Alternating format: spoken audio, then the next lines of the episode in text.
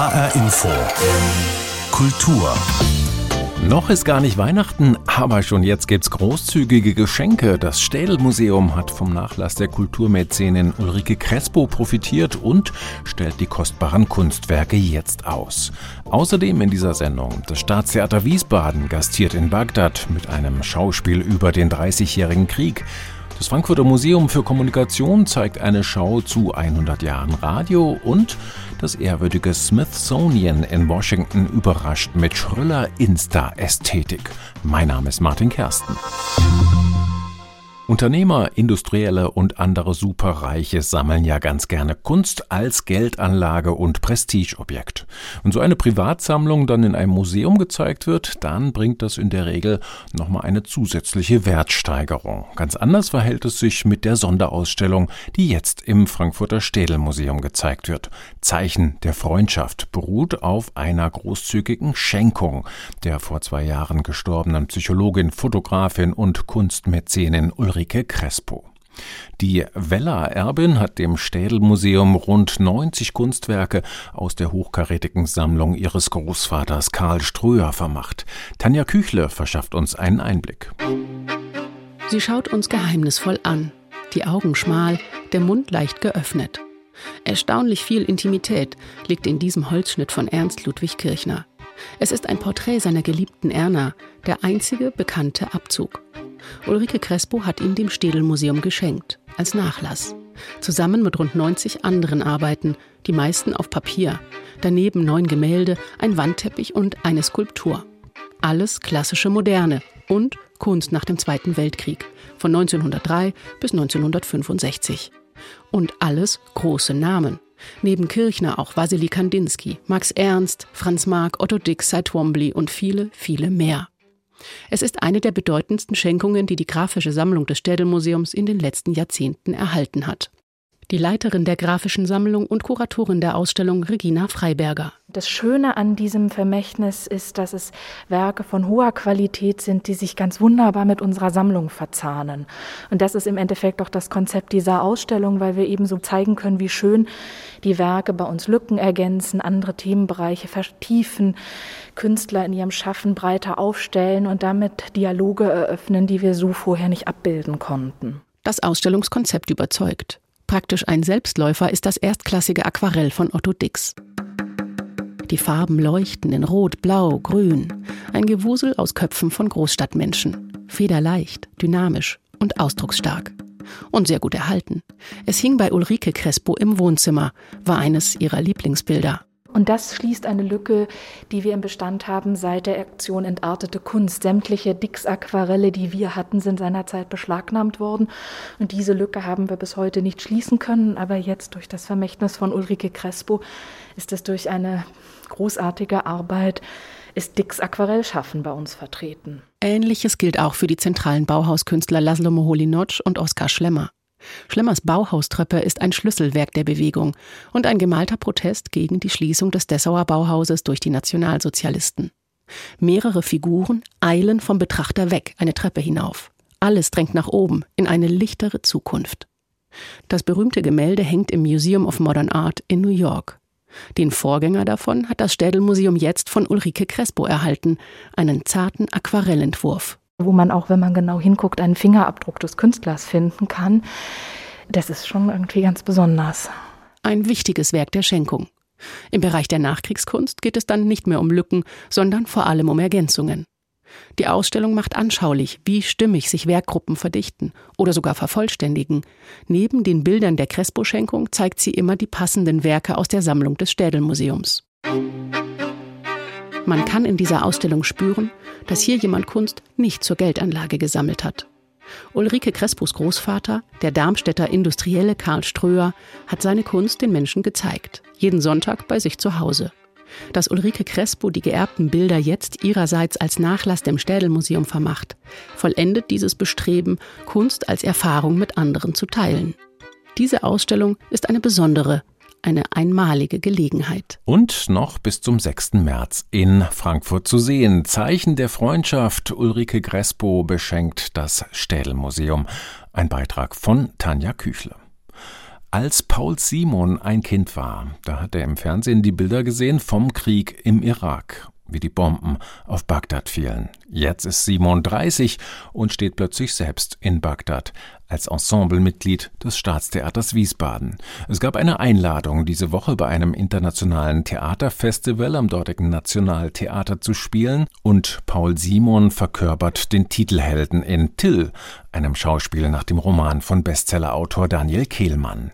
Bei einem Telefonat hat der Schauspieler in diesen Tagen seine ganze Euphorie mit uns geteilt. Das war wirklich der Wahnsinn, weil das Publikum hier, jetzt abgesehen von den Menschen, die uns bisher auch begegnet sind, so zuvorkommend sind und so voller Liebe für uns und äh, man wird hier total mit offenen Armen empfangen, von Anfang bis Ende. Und so war das auch im, im, Zuschauerraum. Da haben wir schon gemerkt, dass die Reaktion der Leute einfach bombastisch ist. Die gehen halt mit und von Anfang an, wenn Till auftritt und äh, spricht an die Leute eben und die haben die ganze Zeit reagiert, weil sie wussten, dass sie angesprochen werden. Das war ein Wahnsinn, weil es gab auch Szenenapplaus, was wir sonst nicht haben, dazwischen und am Ende standen die Leute. Also es war wirklich also eine Erfahrung, die ja, ich glaube, jetzt erstmal wieder gesucht werden muss dann im Juni in Wiesbaden. das ist wirklich Wahnsinn. Paul Simon spielt in Bagdad den Narr Till Eulenspiegel, der sich durch die Wirren des Dreißigjährigen Krieges schlägt. Das Thema dürfte von besonderer Brisanz sein in einem Land wie Irak, das mehr als drei Jahrzehnte unter Kriegen, Bürgerkrieg und Terror zu leiden hatte. Björn Blaschke berichtet aus Bagdad. Um es vorwegzunehmen, das Publikum war begeistert. Es hat mir sehr gut gefallen. Es ist eine besondere Aufführung. Solche Aufführungen haben wir normalerweise im Irak nicht. Das Theaterstück ist sehr kreativ. Im Vergleich mit den arabischen Theaterstücken kann man sagen, dass sich das Stück als Musikstück sehr stark von den arabischen Werken unterscheidet. Unterschiede gibt es auch in der Performance und im Dekor. Meinst du, als ich beschlossen, den Krieg einzugreifen, habe ich das hin und her gewälzt? Till, nach Daniel Kehlmanns gleichnamigem Roman, ist eine Neubeschreibung des Schalks Till Eulenspiegel. An seiner Figur beschreibt Kehlmann die Zeit des Dreißigjährigen Krieges. Ein Stoff, der bei Irakern auf Verständnis stoßen dürfte. In ihrem Land und gegen ihr Land wurden zwischen 1980 und 2017, also innerhalb von 37 Jahren, mehrere Kriege geführt. Kurz gesagt, zuerst kämpften Iraner und Iraker, dann Iraker gegen vor allem Amerikaner, es folgten Bürgerkriege, Iraker gegen Iraker, Kurden gegen die Zentrale, die Religionsgruppe der Sunniten gegen die der Schiiten, zuletzt der Krieg gegen die Terroristen des IS, mörderische Islamisten.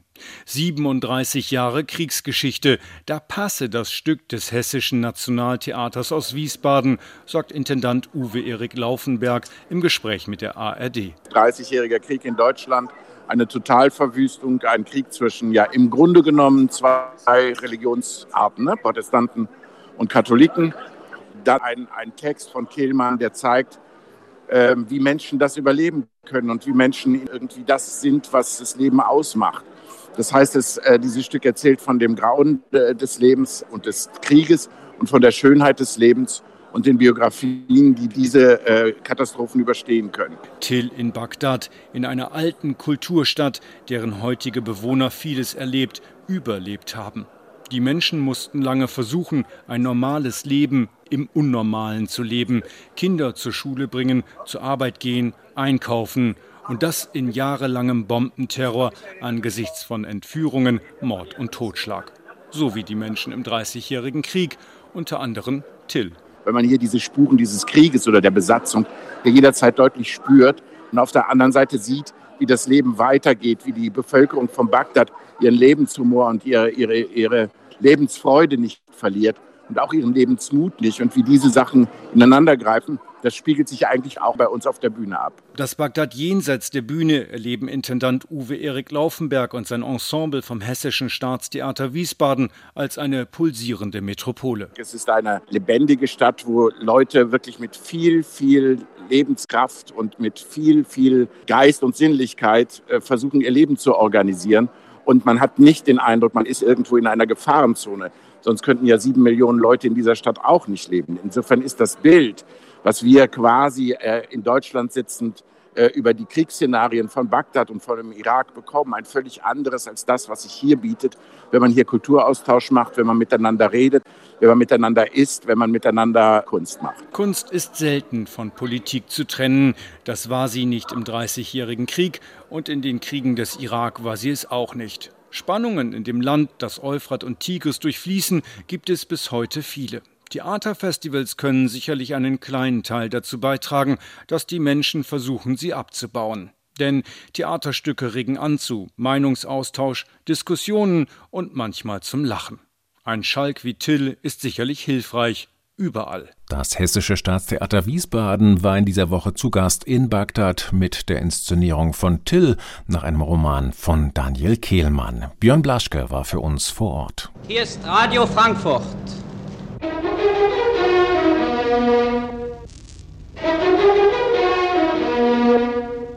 Liebe Hörer, fast hätte ich unser Pausenzeichen voller Temperament vergessen. Unser Pausenzeichen, das neue, das Sie jetzt das erste Mal gehört haben über den neuen 60 Kilowatt Sender von Radio Frankfurt. Tja, so klang das damals beim Neuanfang des Radios in Hessen nach dem Ende der NS-Zeit, noch bevor der Hessische Rundfunk gegründet wurde.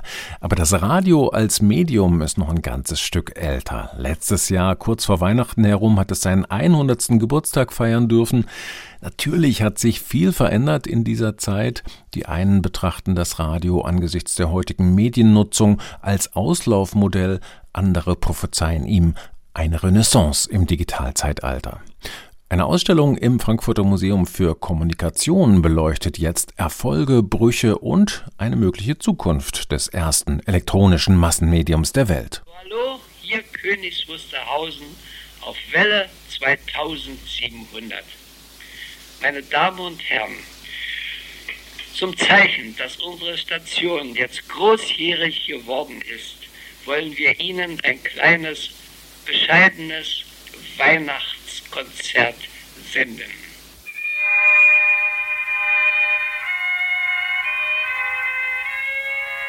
Mit diesen Tönen vom 22. Dezember 1920 begann in Deutschland die Geschichte des Radios. Und Hans Bredow, Vorsitzender des Verwaltungsrats der Reichsrundfunkgesellschaft, erkannte schon 1924, dieses Medium wird es zu etwas Großem bringen. Aber eine noch viel gewaltigere Verschiebung der Zeitbegriffe ist im Nachrichtenverkehr vor sich gegangen. Ist es doch mit Hilfe des Radio möglich geworden, Nachrichten in einem Bruchteil einer Sekunde über die ganze Erde zu verbreiten. Das Kerngeschäft des Radios ist auch heute noch da. Aber was hat sich verändert in 100 Jahren Radiogeschichte? Ich bin mittlerweile der Meinung, Radio hat sich gar nicht so stark verändert. Also Dinge, die es in den 1920ern, in den ersten Jahren des Radios gab, die gibt es heute immer noch. Klar, die klingen anders, die werden anders produziert. Äh, die Professionalisierung des Ganzen ist natürlich und auch Kommerzialisierung des Ganzen ist ein wichtiges Thema. Aber die Inhalte, glaube ich, sind nach wie vor sehr, sehr ähnlich zu dem, was die Leute vor 100 Jahren interessiert hat. Meint Florian Schütz. Er ist Kurator der Ausstellung On Air im Frankfurter Kommunikationsmuseum. Sie bietet einen umfassenden Rückblick von der ersten Radiominute bis heute. Doch nicht nur Schönes ist in der Geschichte des Radios passiert. Gerade als wir uns mit der Zeit des nationalsozialistischen Radios, der Radiopropaganda auseinandergesetzt haben, das es im Prinzip äh, ja, das Leben kosten konnte, den falschen Sender zu hören. So klang das 1933 in einer Ansprache von NS-Reichspropagandaleiter Josef Goebbels. Wir machen gar keinen Hehl daraus. Der Rundfunk gehört uns. Niemand umsonst. Und den Rundfunk werden wir in den Dienst unserer Idee stellen. Und keine andere Idee soll hier zu Wort kommen. Radio hat die Menschen aber immer auch verbunden. Zur Zeit der deutschen Teilung ähm, hat eine Person einen Radiowunsch, also einen, einen Wunschtitel, ähm, per Postkarte in den Westen geschickt und der wurde auch wirklich gespielt und sie hat das live gehört ähm, und hat das Ganze dokumentiert und das sind eben so Sachen, das trägt diese Person ihr Leben mit sich mit und freut sich da immer wieder drüber und das sind eben die schönen Dinge, die dann auch äh, Radio Geschichte betreffen. Genau darin sieht der Kurator auch in Zukunft das große Potenzial des Radios. KonkurrentInnen sind natürlich die großen Streaming-Anbieter, äh, die ja auch versuchen, jetzt lineares Radio nachzubauen. Funktioniert meiner Meinung nach auch nicht so ganz hervorragend wie das Radio, wo ich wirklich den Überraschungseffekt habe. Und ich glaube, das ist das große Pfund, was Radio auch in den nächsten Jahren haben wird. Live und äh, ich schalte es an und weiß nicht, was kommt. Im Museum geben sie dem Radio noch 40 weitere Jahre, mindestens.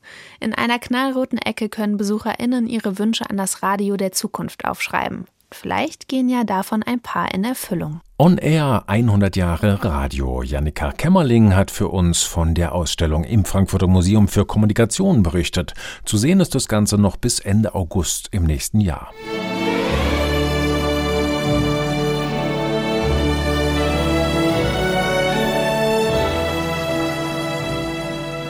Da geht sicher manch einem von uns das Herz auf. Jugenderinnerungen werden wach, als Old Shatterhand mit seinem Blutsbruder Winnetou im deutschen Fernsehen durch die Prärie ritt, der untergehenden Sonne entgegen. Der heimliche Liebling und Teenie-Schwarm aber war vor allem Nchochi, die kleine Schwester von Winnetou. Herzzerreißend, wie sie heimtückisch niedergestreckt von der Kugel eines Bösewichts, übrigens Mario Adorf, in den Armen von Lex Barker alias Old Shatterhand den Filmtod stirbt, nicht ohne ihm mit dem letzten Atemzug ihre ewige Liebe zu gestehen. Nie haben ihre Fans Karl May bzw. dem Drehbuchautor verziehen, dass die Schöne gleich im ersten Teil von Winnetou in die ewigen Jagdgründe eingehen musste und wie hoch emotional dieses Thema auch nach Jahrzehnten immer noch ist, davon konnte in dieser Woche einen Eindruck bekommen, wer sich ein bisschen in den Kommentarspalten umgesehen hat unter der Nachricht, dass Marie Versini die französische Darstellerin von Nchochi, 81-jährig, in einem kleinen Ort in der Bretagne gestorben ist. Von einer anderen großen Persönlichkeit mussten wir in dieser Woche auch Abschied nehmen, von Bestsellerautor Noah Gordon. Er hat ein Buch geschrieben, das in Deutschland in jedem fünften Haushalt steht, der Medikus. Das Mittelalterdrama um einen jungen Bader war ein Riesenerfolg, vor allem bei uns. In seiner Heimat, den USA, ist der preisgekrönte Autor von acht historischen Romanen weitgehend unbekannt geblieben. Julia Kastein über ein langes Literatenleben. Ja. Applaus für Noah Gordon bei der Premiere der Verfilmung seines Weltbestsellers Der Medikus 2013 in Berlin. Die Abenteuer des mittelalterlichen Baders Robert Cole aus London, der bei muslimischen Gelehrten in Persien Medizin studiert, wurde in 38 Ländern verlegt und verkaufte sich allein in Deutschland über 8 Millionen Mal. Auch in Spanien ist Gordon ein Star. Ganz anders in seiner Heimat, den USA. Dort fand der Medikus nur rund 10.000 Leser.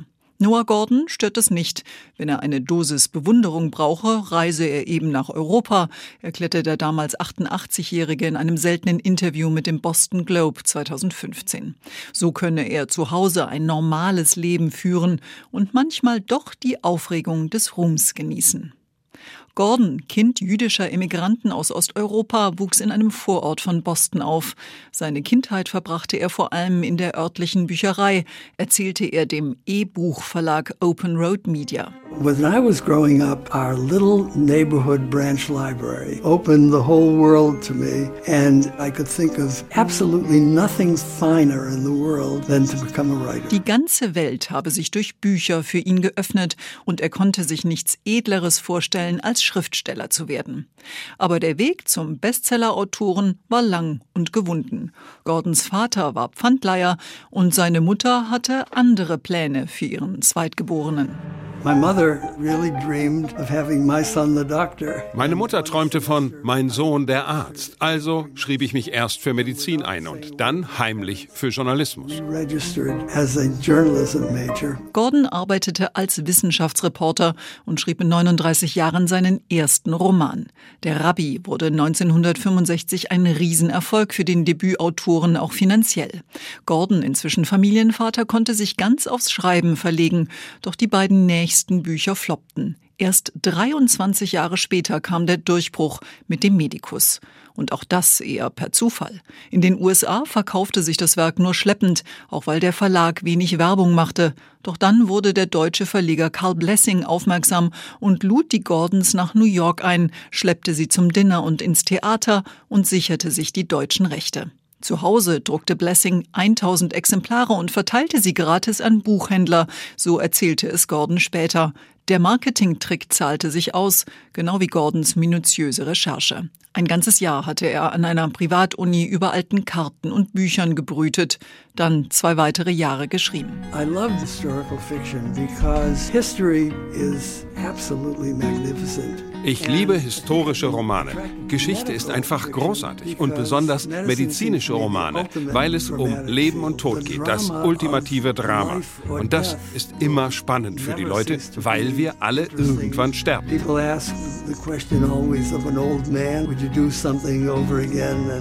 Alte Menschen würden immer gefragt, ob sie im Nachhinein etwas anders machen würden. Seine Antwort ohne Zögern, Noah Gordon würde wieder den gleichen Weg nehmen. Am 22. November ist Noah Gordon im Alter von 95 Jahren gestorben. Ein Nachruf von Julia Kastein.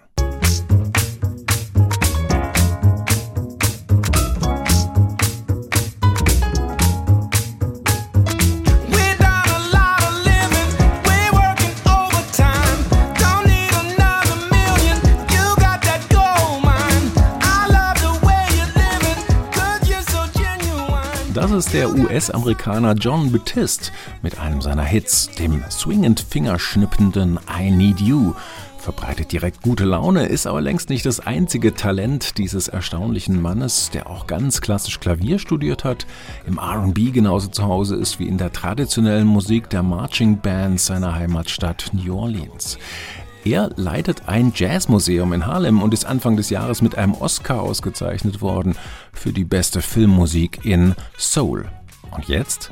In gleich elf Kategorien ist John Batiste diese Woche für die kommenden Grammy Awards nominiert worden. Rekord. You, you, yeah, Das Smithsonian ist eine ehrwürdige Institution in den USA, 175 Jahre alt, benannt nach dem Wissenschaftler James Smithson, eine bedeutende Forschungs- und Bildungseinrichtung mit Sitz in Washington, D.C. Die Stiftung betreibt auch eine ganze Reihe von Museen in den USA. Eines davon, das Arts and Industries Building an der National Mall in Washington, ist jetzt wieder eröffnet worden. Mit einer Ausstellung, die weniger in die Vergangenheit als vielmehr in die Zukunft schaut. Futures, eine schöne, grelle Museumszukunft mit Industrial Chic, Gestensteuerung und Lichtinstallation, alles sehr Instagrammable, wie Thorsten Teichmann zu berichten weiß. In der Mitte der Ausstellung steht eine Art Springbrunnen, eine interaktive Plastik der Architektin Suchi Reddy. Es geht um künstliche Intelligenz. Es ist eine weiße Stele, von deren Sockel aus viele dünne Stäbe aus Acryl in den Raum ragen, die Licht leiten. Die Maschine reagiert auf Sprache, zeichnet sie auf, Worte und Stimmlage können Lichter verändern. Nach Ansicht der Macher ein zentrales Werk in der Ausstellung Futures, mit der sich das Smithsonian Institut im 175. Jahr seines Bestehens der Zukunft widmet. I think for museums we are increasingly aware that we can't just talk to people about the past. Rachel Goslin sagt, Museen seien sich zunehmend bewusst, dass sie sich nicht länger nur mit der Vergangenheit beschäftigen können. Goslin leitet das Kunst- und Industriegebäude, ein Pavillon aus roten Ziegeln und Wellblech an der weltberühmten Mall im Zentrum von Washington DC, der nach 17 Jahren mit dem Charakter einer Industrieruine wieder eröffnet worden ist.